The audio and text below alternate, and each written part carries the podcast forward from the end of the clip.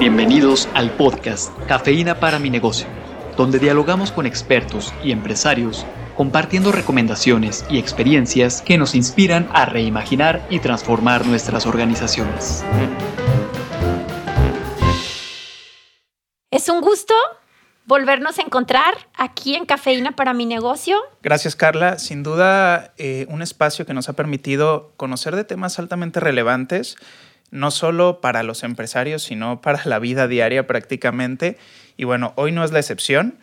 Vamos a continuar hablando de un tema que hemos tocado desde la primera temporada de este, de este espacio y que tiene que ver con economía social, con todo lo que implica la solidaridad en los negocios y cómo esto se vive y la importancia de, poder mirar otras formas de, hacer economía y a lo mejor tomar algunos de estos elementos para ir incorporando a las actividades y al rol que estoy jugando como empresario, como emprendedor. Y bueno, pues para ello tenemos una invitada que no nos, no nos va ahora sí que a, limitar en información, al contrario, creo que nos va a poder compartir muchísimo al respecto. Así es, está con nosotros y gracias José por estar aquí, Josefina Robles, ella es nuestra compañera ahora aquí en ITESO, tuvimos el gusto de conocerla desde que trabajaba para temas de gobierno y bueno, posteriormente se integra a la universidad y es eh, un placer y un gusto poder compartir estos diálogos contigo. Creo que tu propia profesión como economista, José, se ha ido deformando. Eh, o conformando o reformando eh, con estas nuevas formas de trabajar, de hacer empresa, que bueno, nos gustará que nos comiences a compartir también cuál es tu experiencia, porque sabemos que has ido acompañando a algunos colectivos o algunas iniciativas. Pues muchas gracias por la invitación, Carla, Rafa. Este, realmente un gusto para mí estar aquí con ustedes compartiendo. Este, como dice, eh, soy economista de, profesión, no de, deformación. este, y, y, bueno, o sea, a lo largo de, tu experiencia, de tu carrera, yo estudié también en una universidad jesuita, entonces, este, como que vas viendo esta parte de hacer economía, siempre buscamos este como el desarrollo en un proceso este, genérico, ¿no? Sentido, como, como que a todos nos beneficia, ¿no? Y luego la vida te va llevando por diferentes este, caminos y te das cuenta que lo que entendemos por desarrollo, pues no necesariamente es lo mismo para todos, ¿no? Porque desarrollo puede ser perforar un, un pozo de petróleo como perforar un pozo para agua en una comunidad que ya no la tiene, ¿no? Entonces ya empiezan a entrar los matices. Pero pues un gusto estar aquí con ustedes y compartir un poquito con lo que hacemos.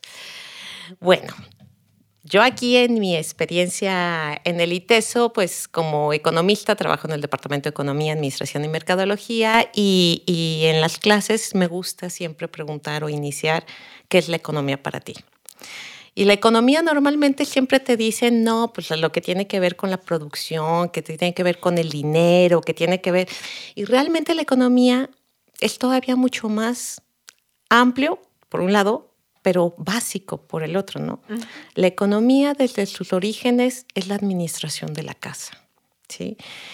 Y ahora, pues decimos la administración de la casa común. Entonces tiene que ver mucho con estos procesos que le permiten sustentar la vida al planeta y a nosotros, ¿no? Porque si no hay planeta, pues nosotros no existimos, ¿no? Entonces, esta es esta, esta administración de la casa.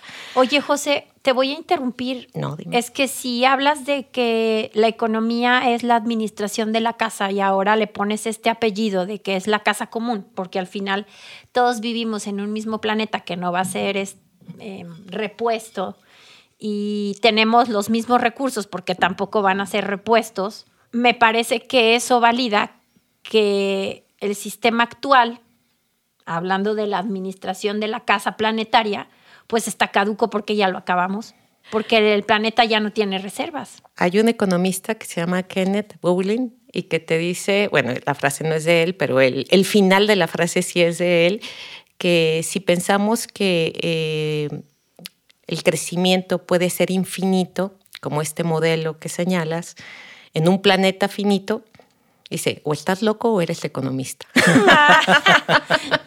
bueno, eh, eh, por eso le digo, el final sí es de él y le digo, y él era economista, ¿no? Entonces le digo, nos tiramos como el balazo en el, mismo pie. en el pie. Sí. Entonces, en esta administración de la casa, luego, pues va pasando el tiempo y van cambiando como las definiciones, ¿no? Entonces empiezan a decir que la economía es aquello que tiene que ver con, el, con la producción, distribución, consumo, financiamiento o la administración de los recursos escasos. Y, pues ahí este, también, bueno, a mí me gusta citar frases, Gandhi nos decía que el planeta tiene lo suficiente para darnos lo que necesitamos, pero no para satisfacer la acumulación y la avaricia, ¿no? Claro. Entonces, este, ahí es cuando empiezas a, a, ver, ¿no? Entonces, si vemos como las definiciones de economía y volvemos a nuestras raíces, es esto que decías precisamente, Carla, cómo administramos esta casa común en la que todos habitamos, ¿no? Y hay veces que veíamos que así como la imagen del osito polar en un pequeño trozo de, de hielo ya navegando solo porque se desprendió y demás, y, y, como que lo vemos súper lejos de nosotros y no nos cae la realidad encima, ¿no? Pero ya que nos vamos acercando y pues recientemente tenemos, hemos tenido pues los meses más calientes de la historia. Pero además la realidad nos llega, José, cuando abres la, la llave del agua y, no, hay, agua. agua claro. No, y, o que estás esperando que llueva y pasó un mes de junio que no llovió nada completamente y lo que ha fuera. es mínimo. Claro. Entonces dices, pues el oso polar del hielo me queda muy lejos, pero, la nube que tengo aquí en la cabeza no, y resulta que es tiempo de nubes y no hay nubes, tiempo de agua y no hay agua. Sí, eh, eh, eh, hoy por hoy, o sea, unos estados en, en nuestro país, unos estados más Nuevo León con un problema de sequía impresionante, pero Guadalajara, que era una zona como con una... Yo cuando llegué a vivir a Guadalajara, porque no soy de aquí, este, mi marido me había dicho, no, es que a finales de mayo, bueno, junio, julio, agosto llueve todos los días. Le dije, no es cierto. Llueve tres veces al día. Eso no es normal. Este, pero yo venía de León, Guanajuato, y, es un estado mucho más seco. Sí, no, pero bueno. Entonces, sí, como dice Carla, digo, la realidad la tenemos, pero, pero también si pensamos en, en, en esta economía del siglo XXI, donde tenemos unos avances tecnológicos impresionantes, o sea, y, no solo es la parte este, robótica o, para la producción de bienes y servicios, o sea, hoy la, inteligencia artificial está supliendo cosas que eran más como de mente creativas, o sea, ya no solo son físicas, sino otro tipo de espacios. Pasamos una pandemia y bien que mal se respondió y se resolvió a una velocidad, bueno, la velocidad de la vacuna, con todo lo que hay atrás de la vacuna, fue buena. Entonces, este, realmente como sociedad llegamos al siglo XXI con estas condiciones que nos permiten como satisfacer más las necesidades de las personas. Sin embargo, llegamos al siglo XXI con una desigualdad impresionante, ¿no? Con una desigualdad y una pobreza en un país como México, donde más del 50% de su población tiene algún tipo de carencia que lo lleva a ser pobre, pues este, nos hace cuestionar también estas formas, estos procesos, ¿no? Y ahí lo que decías, Carla, lo, lo tomo mucho porque eh, decía, nadie se atreve, ningún gobierno se atreve a llegar a las Naciones Unidas o a algún organismo internacional a pedir que cada país, cada región, cada comunidad, tal cual explote su capacidad de recarga. Nadie. ¿Por qué? Porque se acaba la globalización, se acaba el nearshoring, se acaba el offshoring, se acaba todo, ¿no? Entonces, también llegamos al siglo XXI con una nueva colonialismo, ¿no? Donde las potencias desarrolladas, aplicando este nearshoring y cosas esas, realmente lo que están haciendo es extraer recursos de otras regiones que están menos, este, que son menos capaces de extraerlos de forma este, individual y, desarrollarlos. ¿no? Entonces sí, este, llegamos a una crisis de, desigualdad muy importante y a nosotros nos gusta decirles, tal vez es muy de académico, que es como una crisis de la civilización. Y una civilización que es una orden societal, este, entra en crisis cuando no tiene la capacidad de absorber a las personas, de incorporarlas a la sociedad. Entonces, al contrario, las excluye, las margina, ¿no?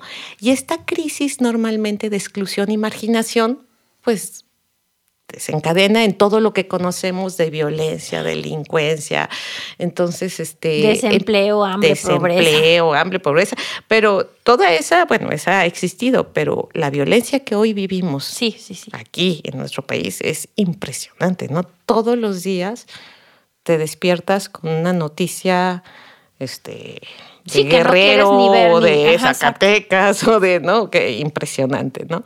Entonces, ante estas cuestiones es cuando nos preguntamos si hay otra forma de hacer las cosas, ¿no? Una forma que sea, pues, más incluyente, no en el sentido de la diversidad, sino con todo con el planeta, con las personas, con el entorno, este, que nos permita vivir a la gran mayoría mejor. Y desde el fondo, ¿no? Del para qué y por qué y para qué. Sí. Entonces es cuando hablamos pues, de otras formas de hacer economía, otras formas de hacer empresa, ¿no? Y en estas no es que sean formas diferentes, hay nunca nos, o sea, no sé por qué, como, no sé si todos los seres humanos o los mexicanos somos muy dicotómicos, ¿no? o hace frío o hace calor. Y dices, no, no es cierto, está templadito, ¿no? Entonces, o es capitalismo o es socialismo. A ver, no, hay una gama impresionante de opciones que podemos este, explorar y atender y, y vivir y desarrollar, ¿no? Y lo que sí ha sucedido es que hemos tenido el resurgimiento de ciertos procesos, este, formas de hacer empresa, formas de, de, ver todo el ciclo productivo desde la extracción, la producción, la distribución, el consumo y también el financiamiento, ¿no? Que, fue, que son diferentes a lo que el status quo nos dice que deberían de ser, ¿no? Entonces las finanzas no son voy a poner mi dinero donde me dé mayor rendimiento, sino voy a poner mi dinero donde se cumplan proyectos que a mí me interesan que respeten al medio ambiente, que, que no haya trabajo infantil, que busque un que no genere más desechos. Sí, o sea, entonces ya hay esas opciones y lo que tenemos que hacer tal vez es conocerlas, reconocerlas, adoptar lo que es congruente conmigo. Que hablabas de sentido, ¿no? O sea, ¿qué, qué significa el que me haga sentido a eso? Claro, porque si, si a ti no te da sentido separar la basura, que es algo así súper básico, que siempre te dicen, pero ¿de qué sirve si en el camión todo lo echan junto? No es cierto. Hay estudios de Greenpeace, precisamente con el ITESO, en el 2021 hizo un estudio donde este, prácticamente, bueno, en este país prácticamente es muy, muy baja la, capacidad de reutilizar ah, materiales de segunda generación, ¿no? Pero el, el que, las personas que más contribuyen en esta separación para reutilizar y revalorizar lo que es la basura o lo que conocemos como basura son precisamente los pepenadores y la primera y más grande pepena se hace en el camión. Sí. El, el, que recoge la basura lo que hace es abrirla y separa. Si tú se la mandas separada, agilizas el proceso para cuando llegue a la siguiente casa, que pasan segundos tal vez, o un minuto, ya hayas separado y, y, permita que todo eso se revalorice y entre nuevamente como un material de segunda generación, ¿no? Entonces, cosas tan fundamentales como separar la basura en nuestra casa, si a ti no te hace sentido, nunca lo vas a hacer. Y, creo que el sentido también parte de algo que mencionabas hace un momento, que es conocer, entender, informarte, porque igual no me hace sentido porque no entiendo el impacto que causa el que sí lo haga, ¿no? El que al final forma parte de una cadena, el que al final tengo responsabilidad y corresponsabilidad de lo que está pasando yo siempre suelo decirles que, eh, o sea, el, árbol de Navidad, ¿no? Y más si tienes niños chicos en casa, ¿no? Es toda una experiencia ir a escoger el árbol y adornarlo y ponerlo en nuestra casa. Y fuimos, nos desplazamos, lo adquirimos y lo trajimos colgado en el coche, llevamos hasta la cobija, ¿no? Para que no se las... Sí. Pero el día que termina la Navidad queremos que alguien venga y lo recoja de mi casa para que para mí es un desecho. Entonces, el problema de la basura no empieza cuando tú la sacas de tu casa. Ahí empieza. Y mientras no cambiemos esa concepción con cuestiones tan básicas, tan del día a día, digo, por más que te lo digan, y esto es por lo que me, retomo tu comentario, Rafa, decía, estar informados. Y por eso creo que el podcast abona mucho a, esta, cómo hay otras formas de hacer cosas tan básicas que nos permiten contribuir a, ¿no? Y la industria de la basura es millonaria. Totalmente. O sea, los materiales de segunda generación tienen un valor fundamental. Aprovechémoslos, ¿no? Y nos toca a todos como, como corresponsables de que yo fui y traje algo para mi servicio, poder al menos desecharlo y que le sirva a alguien más, ¿no? Entonces, bueno, este era este inicio. Entonces, por eso decimos que, que otras formas de hacer economía son posibles en todos los ámbitos de la economía, ¿no? Y ahí tenemos como varias propuestas que nos llegan. Y, yo les digo, aquí hay de todas las gamas, o sea, desde muy claritos del blanco al negro, pero va pasando por toda una gama de colores, ¿no? Entonces tenemos este, propuestas como muy este, sólidas, documentadas y demás, como es la economía social, ¿no? Y en esta economía social tenemos como varios este, procesos. En México tenemos que la ley de economía social reconoce este, diferentes instancias que pueden ser o, organizaciones que pueden ser miembros de la economía social, ¿no? Te propongo algo. Vamos a cortar aquí como una primera parte de estos dos episodios. Y el siguiente episodio, Rafa, propongo que vayamos hablando de estos de esta propuesta de lo que es economía social y de estos grises o de estos matices que nos propone José. Muchísimas gracias, José, por estar aquí. Creo que nos has dejado un mensaje muy claro que es cuál es el propósito o los porqués profundos de cómo hago las cosas en términos del cuidado de la casa, de la economía que es el cuidado de la casa. Y muchísimas gracias por haber estado acá. gracias. Hasta luego. La cafeína comienza a hacer efecto. Compártanos sus impresiones en la sección de podcast de nuestro sitio web universidadempresa.iteso.mx.